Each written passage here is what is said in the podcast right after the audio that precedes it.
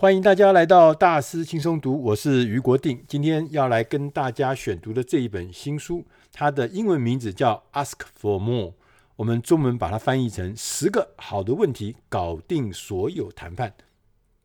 这本书的作者亚历山卓·卡特，他是一位非常著名的谈判的训练师，他自己在哥伦比亚大学法学院。担任临床的教授，同时也兼任哥伦比亚大学调解中心的主任，也同时担任过联合国很多很多八十几个国家的外交官的谈判技巧的老师。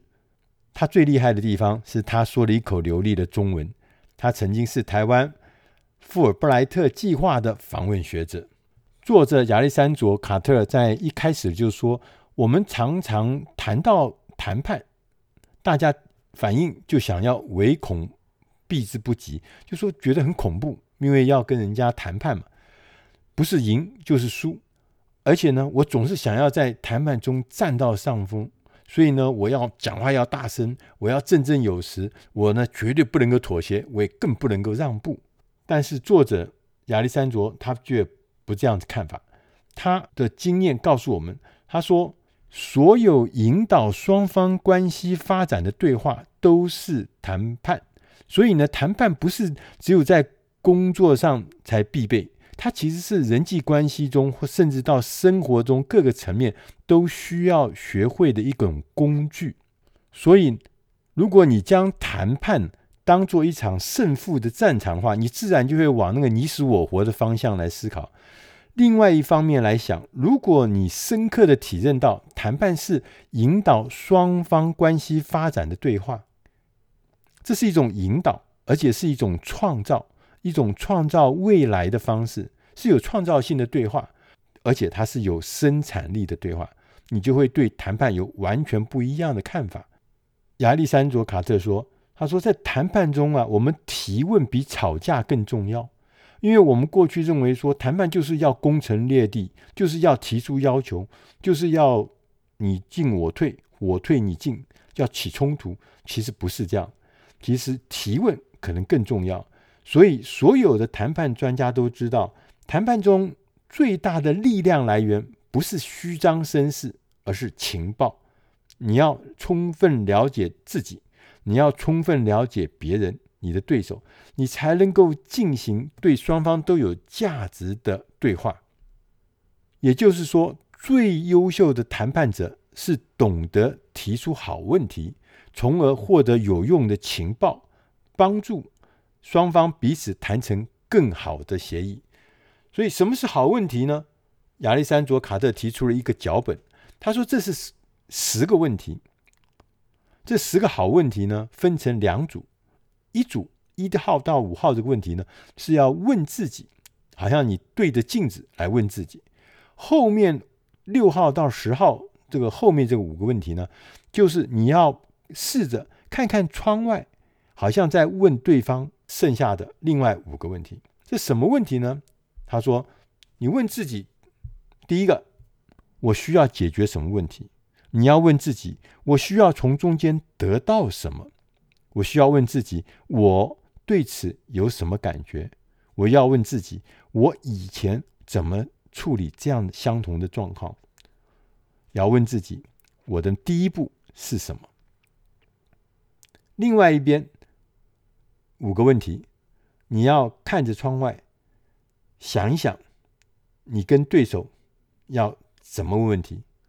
第六个问题，问，跟我谈谈什么什么吧。第七个问题，你需要什么？第八个问题，你的顾虑是什么？第九个问题，你以前处理过这种情况吗？第十个问题，第一步是什么？我们来仔细的一个个来看一看，在任何的谈判之前，先花三十分钟问刚刚讲的。一号到五号的问题，问自己这五个好的问题。这样做不仅会有更好的结果，也会让你更加确定你所要达成的交易是你要的。爱因斯坦曾经有过一句很有名的话，他说：“如果我有六十分钟可以解决一个问题，他会花五十五分钟来分析问题，最后用五分钟来思考解决方案。所以，相同的，你在谈判之前，你第一个要问的问题，问自己：我需要解决什么问题？什么问题要先厘清？这你才会知道你要做什么事情。为了厘清你要解决什么问题这件事，你可以做一个练习。你拿一张纸，写下你想要解决的问题，将你写下的内容用一句话来总结它。这句话就是你非常清楚、非常扼要的谈判目标。要把一些消极的陈述，要改成积极面的陈述。譬如说，我们说我们本来写了一个“我的员工满意度很低”，你要把它这样子很消极的什么满意度很低，你要把它改成一个面对未来的积极的陈述，可能是写成“我需要达到高水准的员工满意度”。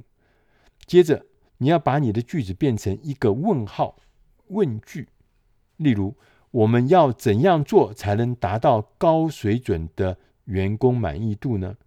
最后，你要修改你的问题，扩大它的范围，再进一步把它改成：我们怎么做才能够让这个地方变成理想的工作场所，让优秀的人才愿意来这里，并且长久的待下来？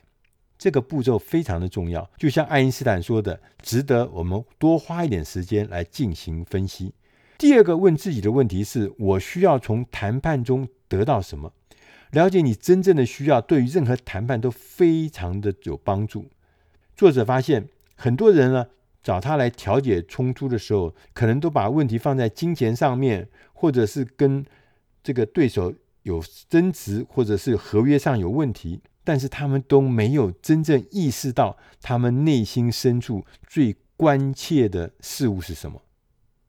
我们最在乎的可能是物质上的需要，可能是心理上的需要，可能是情感上的需要，或者是我们对自由的要求，或是对信仰的要求。不管哪一样，你一定要搞清楚你最在乎的需求是什么。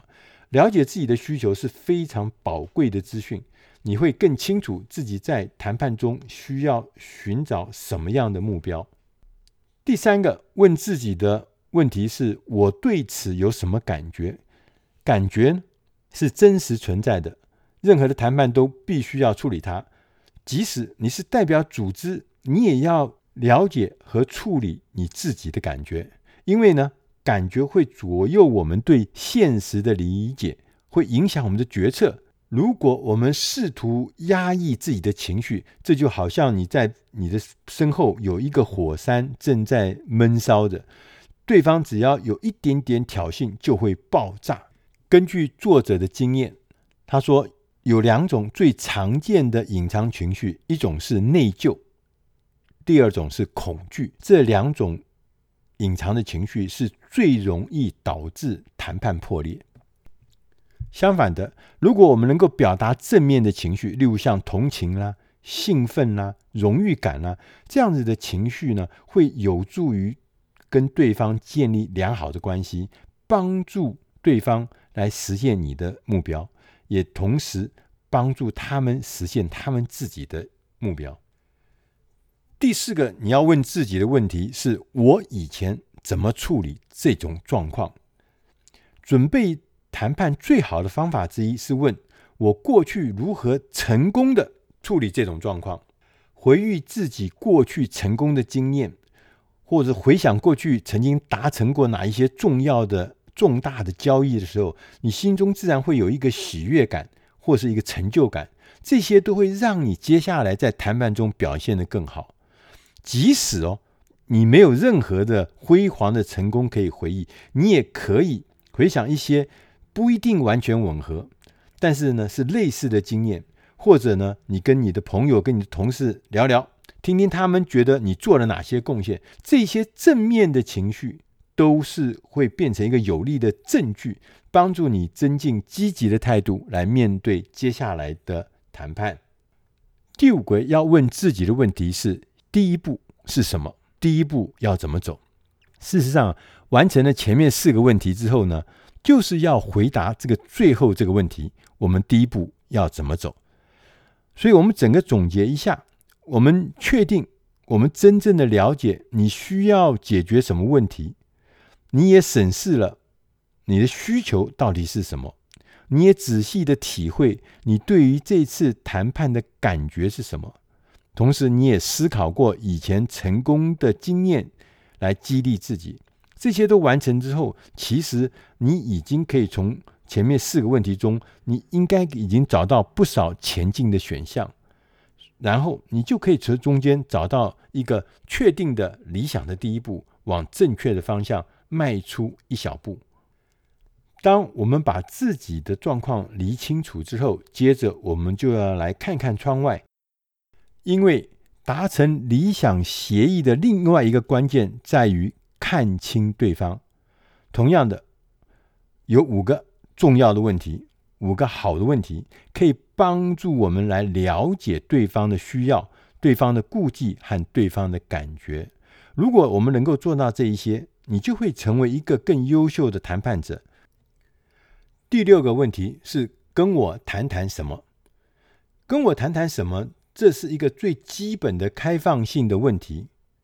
跟我谈谈你自己吧，跟我谈谈今天来的目的吧，跟我谈谈你面临的问题和挑战吗？都是跟我谈谈那个很好的一个开场白，可以借此我们可以了解别人对这一次谈判有什么看法，而且我们可以从中间呢尽可能得到更多的资讯。问完之后。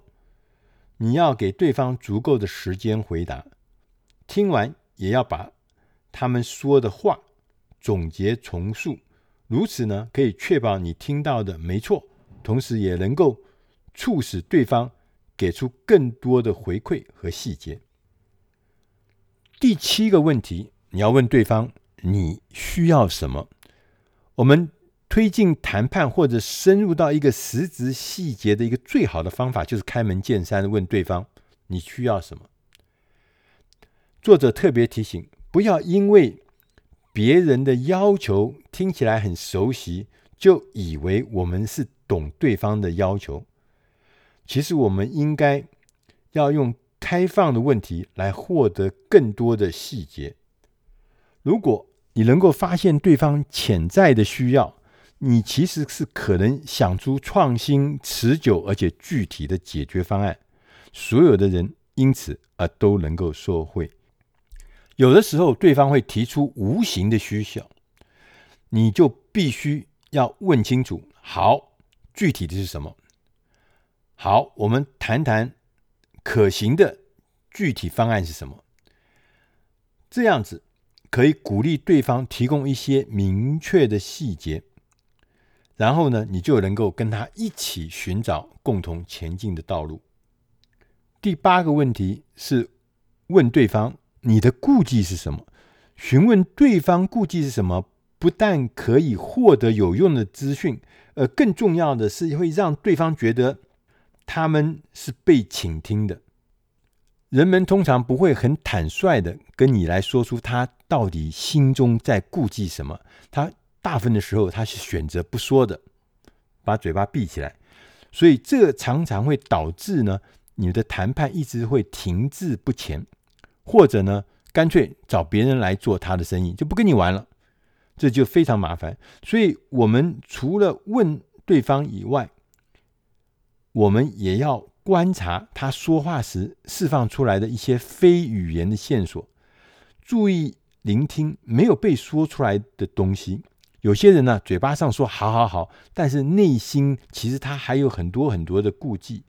我们需要做一些试探，来了解他问题的核心，询问对方的顾忌，了解他们到底哪一些需求没有被得到满足，你才有机会利用这些资讯提出解决方案呢。否则大家摸来摸去，很难达成有意义的协议。所以这些障碍，你必须要找到它，排除它。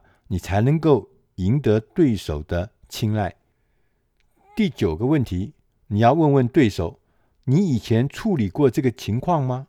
在做谈判准备的时候，想想之前的成功经验是有好处的，会让人保持一个正面的心态。所以在谈判过程中，为对方相同的问题，你过去如何成功处理这样的状况啊，也会一样的好的效果，让人保持正面的心态。所以你可以跟对方说，过去你是如何成功处理这种状况的？在我看来，你在某几个方面你们很成功啊。你能不能多谈一些你在这几个方面的经验呢？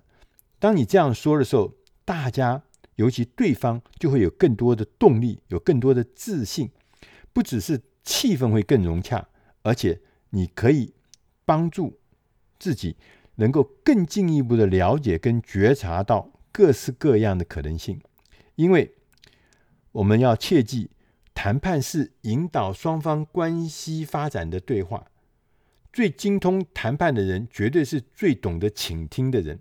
当你的倾听是为了了解对方在说什么，而不是为了回应的时候，你会听得更透彻、更明白，也能够跟说话者建立一个更好的关系，还能够从中获得或者记住更多的资讯。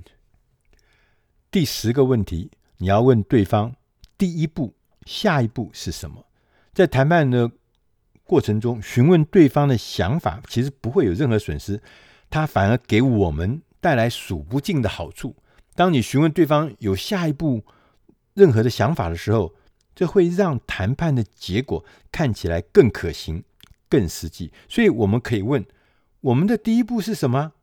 你也可以问：要实现这个目标，你认为合理的第一步是什么？当你这样子做的时候，你可以表示对对手的尊重，也可以给他们展现领导力的机会。这通常会让他们往正面的方向思考，也会降低对方拒绝你提议的可能性，因为他们会觉得自己也正在帮忙找解决方案。如果对方没有想法，这个可能性很高。这个时候，你可以提出：“我有个想法，我们可以这样做好吗？你觉得怎么样？”或者也有更。奇怪的状态，就大家都想不出要怎么来采取第一步的时候，你可以问到说：我们现在最糟糕的第一步是什么？反过来想，不是最好的第一步，而是最糟糕的第一步是什么？要想想什么是行不通的，这也可以提供一些很好的线索或者是提示，告诉你哪些地方是可行的，哪些是不可以行的。当我们完成了所有面对自己镜子里的五个问题，跟面对客户的面对窗外的另外五个问题，总共十个好问题，我们问完之后，你就拥有了引导谈判走向成功所需要的一切。最后，作者提出了三个制胜的策略，也就是最终要帮助对方以更正面的态度来面对这一次谈判的关键法宝是什么？第一个，要将你的谈判塑造成对对方的问题寻找可行解决方案的过程，而且要说服他们相信你的提案是符合所有的条件。第二个法宝是要将你的谈判塑造成。更重要的是，他们可以从协议中得到什么东西，而不是他们要付出什么东西。你还可以如实的向他们展现，他们获得的价值远远超过他们付出的成本。第三个法宝，将你的谈判塑造成透明而且可以信赖，让事实说话，然后利用双方的资源，共同找到最佳前进的方式。如果你发现内心认同这三点，你就会知道，这正符合作者所说的：谈判是为了引导双方关系朝向更好的方向发展，是一种创造未来的方式，是一种有创造性的对话，有生产力的对话。学会这些技巧，不只对我们的工作，也对我们的人际关系，也对我们的生活。提供了很多有用的工具。以上的内容是出自《大师轻松读》第七百七十八期，十个好问题搞定所有谈判，希望对你的工作、对你的事业、对你的生活都能帮上忙。我是于国定，谢谢您的收听，我们下集再会。